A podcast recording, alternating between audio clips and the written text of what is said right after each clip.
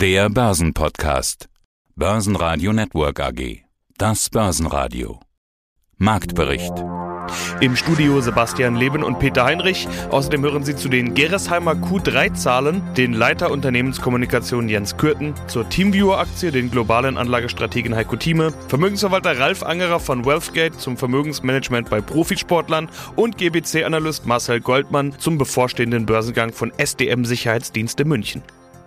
Sie hören Ausschnitte aus Börsenradio-Interviews. Die ausführliche Version der Interviews finden Sie auf börsenradio.de oder in der Börsenradio-App. Der Dienstag brachte dem DAX erneut nicht viel Bewegung. Die Belastungsthemen sind ja nach wie vor vorhanden. Inflation, Konjunktursorgen, Unsicherheit in China. Außerdem steht die Berichtssaison bevor mit den großen US-Banken JP Morgan, Bank of America, Morgan Stanley, Citigroup und Goldman Sachs. An der Wall Street scheint man vor dem Einblick in die Quartalszahlen abwarten zu wollen. Der Dow Jones bewegt sich nach Eröffnung kaum. Der DAX schloss den Dienstag mit minus 0,3% und 15.146 Punkten. Der ATX in Wien legte plus 0,2% zu auf 3.741 Punkte. Der ATX Total Return auf 7.539 Punkte. Stärkste Gewinner im DAX waren Merck mit plus 2% und Delivery Hero und Siemens Energy mit jeweils plus 1,9%. DAX-Verlierer waren Bayer mit minus 1,8%, die Telekom mit minus 1,9% und Schlusslicht MTU mit minus 3%.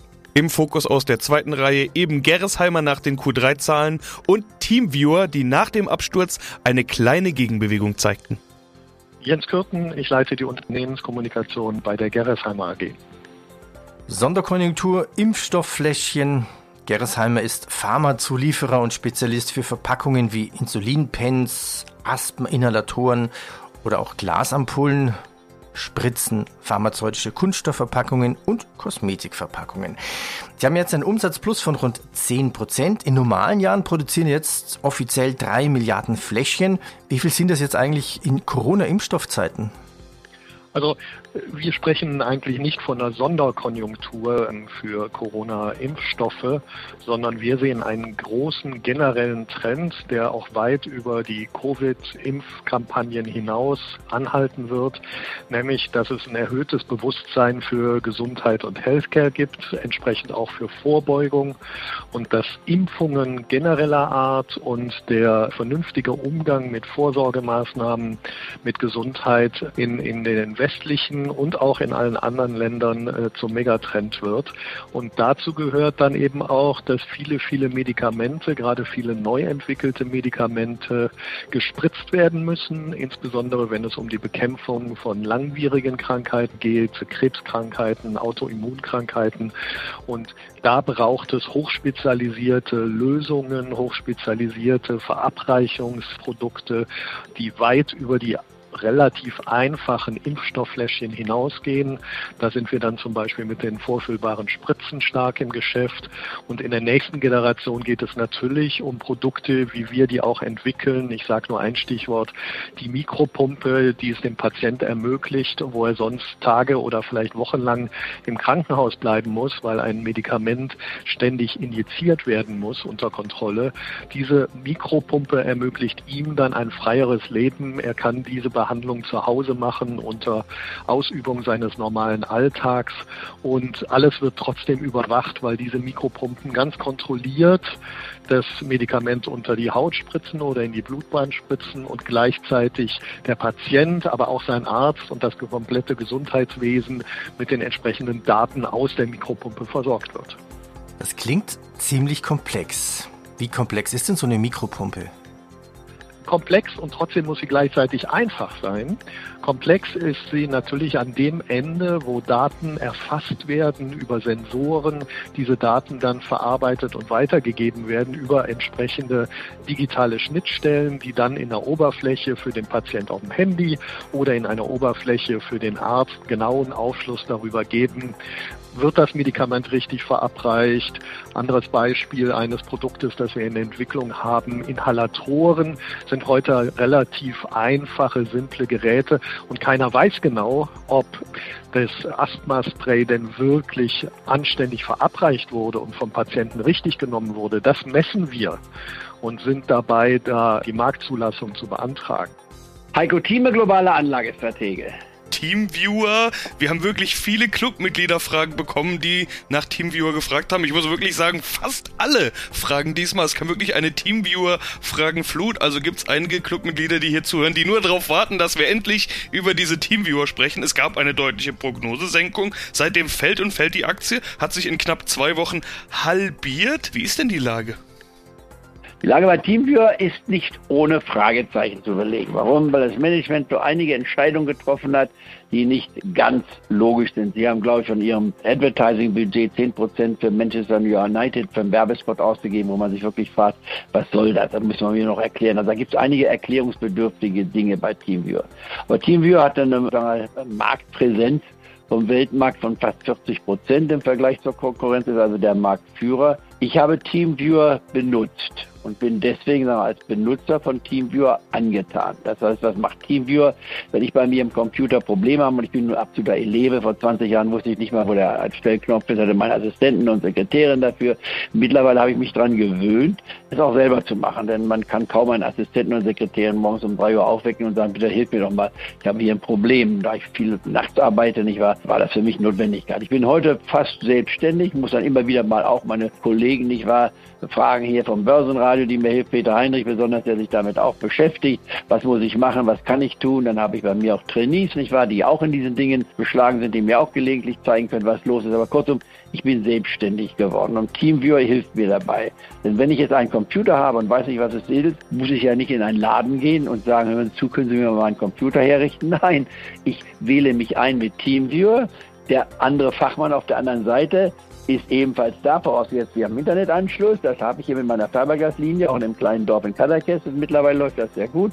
Und dann zeigt der mir, der andere, Mann oder Frau, nicht wahr, je nachdem, welche Abbildung man hat dort, was ich falsch mache oder was man korrigieren kann. Das ist auch phänomenal heute, muss man sich überlegen. Ich kriege eine Reparatur ferngesteuert, nicht wahr, bei mir in meinem Turmzimmer in Kadakes geliefert, von irgendwo in der Welt, aus Amerika, von China her oder von Deutschland her oder Schweiz oder Österreich, spielt gar keine Rolle.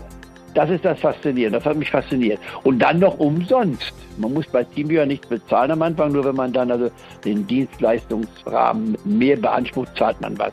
Und ich würde Teamviewer durchaus meine 100 oder 200 Euro im Jahr zahlen, für den Fall, dass sie sagt, Sie kriegen die Sache nicht mehr umsonst. Aber man hat das umsonst Angebot gemacht, weil es normal ist, wie wir ja auch beim Heiko Thieme Club sagen.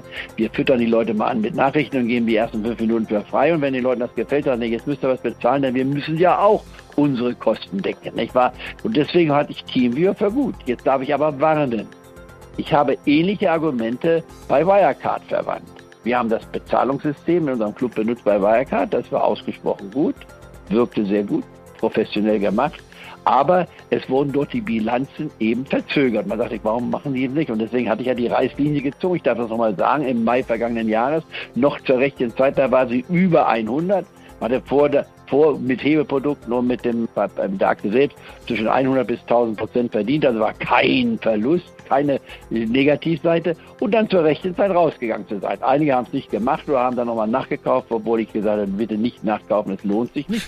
Aber das ist eine Sache. Jetzt Teamviewer. Aber, aber genau, Teamviewer genau, genau, bei diesem Wirecard-Vergleich will ich gleich mal eingreifen, denn da habe ich die Augenbrauen hochgezogen, dass einige Clubmitglieder gesagt haben, erinnert mich an Wirecard. Ich habe mir an Wirecard so die Finger verbrannt, ich will lieber gleich mal fragen, soll ich jetzt mit Verlust aus Teamviewer schnell rausspringen, wenn wir jetzt hier auch über gerade den Wirecard-Vergleich sprechen, da muss ich ja schon wieder die Augenbrauen hochziehen. Ist denn Teamviewer und Wirecard überhaupt vergleichbar? Aus meiner Sicht nicht unbedingt, aber ich erwähne den einen Fall und den muss ich noch untersuchen. Mit Manchester United, warum wurde da Geld angelegt? Wenn mich das Unternehmen gefragt hat, sollen wir bei Manchester United eine Reklamespot betreiben, nicht wahr? Und dafür 10 Prozent unseres Budgets ausgeben, das würde ich, ich muss den Fall untersuchen. Ich habe einen Trainee bei mir, einen neuen Trainee von der Universität hier in Reutlingen, nicht wahr? Den ich darauf angesetzt habe, das mal für mich zu analysieren und nachzuforschen, wie die Sachlage ist und mir das dann zu präsentieren. Deswegen würde ich sagen, ich lasse ein ganz kleines Fragezeichen bei TeamViewer offen. Fakt ist, TeamViewer wird heute unter dem Emissionskurs verkauft. Und zwar deutlich unter dem Emissionskurs, war ja um die 2021 gewesen. Wir sind jetzt bei 14, kann man sich ausrechnen. Ich war acht Punkte darunter, also 35 bis 40 Prozent unter dem Emissionskurs. Wenn ein Unternehmen nicht gefährdet ist, ich gehe mal davon aus, dass es nicht gefährdet ist, aber ich will es untersuchen, dann ist der Emissionskurs etwa das Mindestziel, das heißt von 14 auf 21 wären 50 Prozent Potenzial. Hallo Herr Heinrich, vielen Dank für die Einladung. Mein Name ist Christian Sammet, ich bin Geschäftsführer der Wealthgate GmbH und auch zuständig für unseren Biotechnologiefonds, den Wealthgate Biotech Aggressive. Was ich durchaus spannend finde, ich habe da noch gelesen, Finanzplanung für Profisportler. Ich nehme an, Sie können jetzt keine Namen nennen oder vielleicht doch den einen oder anderen. Eher nicht. Eher nicht. Ähm, was ist jetzt bei Profisportler anders, als wenn Sie jetzt einen Unternehmer beraten? Ein Profisportler hat ja eine Karriereplanung, die ist erst einmal deutlich kürzer wie von einem klassischen Unternehmer. Wir müssen mal dran denken, die beginnen im Endeffekt ihre Karriere vielleicht mit 10, 11, 12, 13 im Jugendalter, gehen dann irgendwo in größere Clubs und die Karriere ist meistens irgendwo geplant, sage ich jetzt mal, vielleicht mit 35, 36 Jahre zu Ende. Allerdings ungeplant, und das, sieht man ja oft, äh, kommt es vor, dass irgendwelche verletzungsbedingten Ausfälle dazu führen, dass der Profisportler auch schon viel, viel früher auf sein vorhandenes Vermögen zugreifen muss. Deswegen ist uns extrem wichtig, sobald diese Leute anfangen, richtig Geld zu verdienen, auch gegebenenfalls schon vorher zu schauen, wie kann dieses Vermögen so investiert werden, dass zukünftig zukünftige Cashflows auch noch für, ich sage jetzt einmal, die nächsten 30, 40 Jahre ausreichen würde, wenn jetzt der Profisport nicht mehr ausgeführt werden kann. Das ist zum einen ganz arg wichtig. Dann, ähm, was man natürlich auch immer sieht, äh, sieht man auch in der Presse relativ oft bei den Profisportlern, da gibt es vielleicht nicht die erste, nicht die zweite, vielleicht auch nicht die dritte Ehe. Auch da ist es ganz wichtig, planerisch zu handeln, dass von dem Vermögen unterm Strich noch was übrig bleibt. Haben wir jetzt erst wieder ein ganz aktuelles Beispiel in der Presse. Also da geht es darum, das Vermögen zum einen zu schützen vom Zugriff von außen, zum anderen geht es natürlich darum, laufende Cashflows oder zukünftige Cashflows zu generieren, auch wenn nicht mehr Geld verdient wird im Profisport. Und das Schwierige an der Situation ist tatsächlich, dass er nicht absehen können, kann der Profisportler bis 35 wirklich durchkicken oder hört er vielleicht schon mit 27 auf? Also wäre der berühmte Tennisspieler mit dem B-Namen rechtzeitig nach Karriereende zu Ihnen gekommen, hätte wahrscheinlich noch deutlich mehr vom Vermögen. Davon gehen wir aus, ja, das ist absolut richtig. Genau das ist die Planungsgeschichte. Marcel Goldmann, Finanzanalyst bei der GBC AG. Security ist eines der großen Themen unserer Zeit, auch an der Börse. Allerdings wird da meistens eher von Cyber Security gesprochen, nicht von Security im herkömmlichen Sinne. Wir wollen aber genau das tun, denn es steht ein Börsengang an. Die SDM Sicherheitsdienste München. Herr Goldmann, was sind das für Sicherheitsdienste, die die SDM anbietet? Also die STM, wie Sie es gerade richtig gesagt haben, ist ein Sicherheitsdienstleister und zwar mit dem starken Fokus auf die Metropolregion München. Hier bietet das Unternehmen klassische Sicherheitsdienstleistungen an.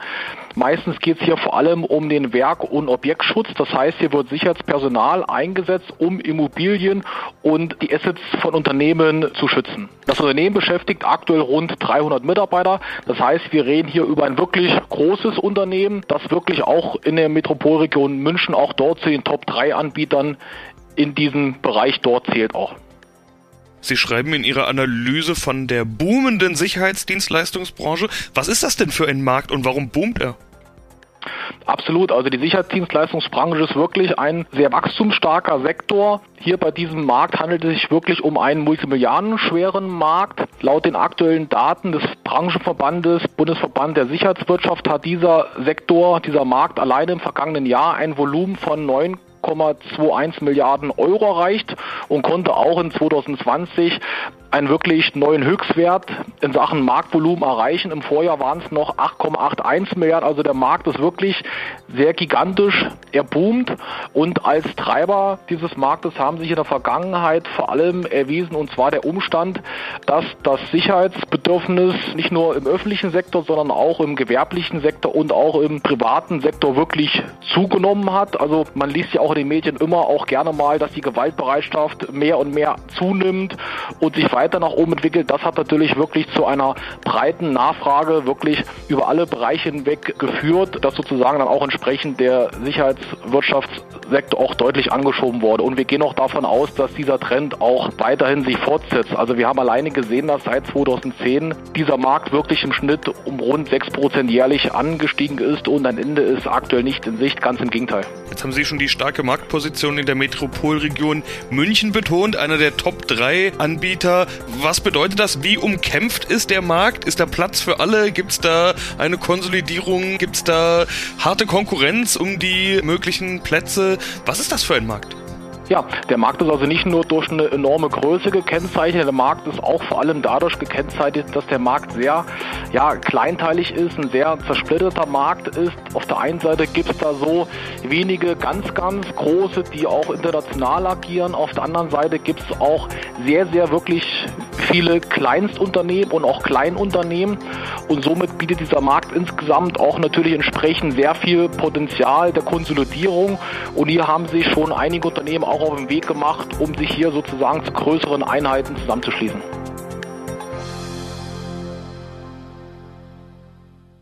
Börsenradio Network AG Marktbericht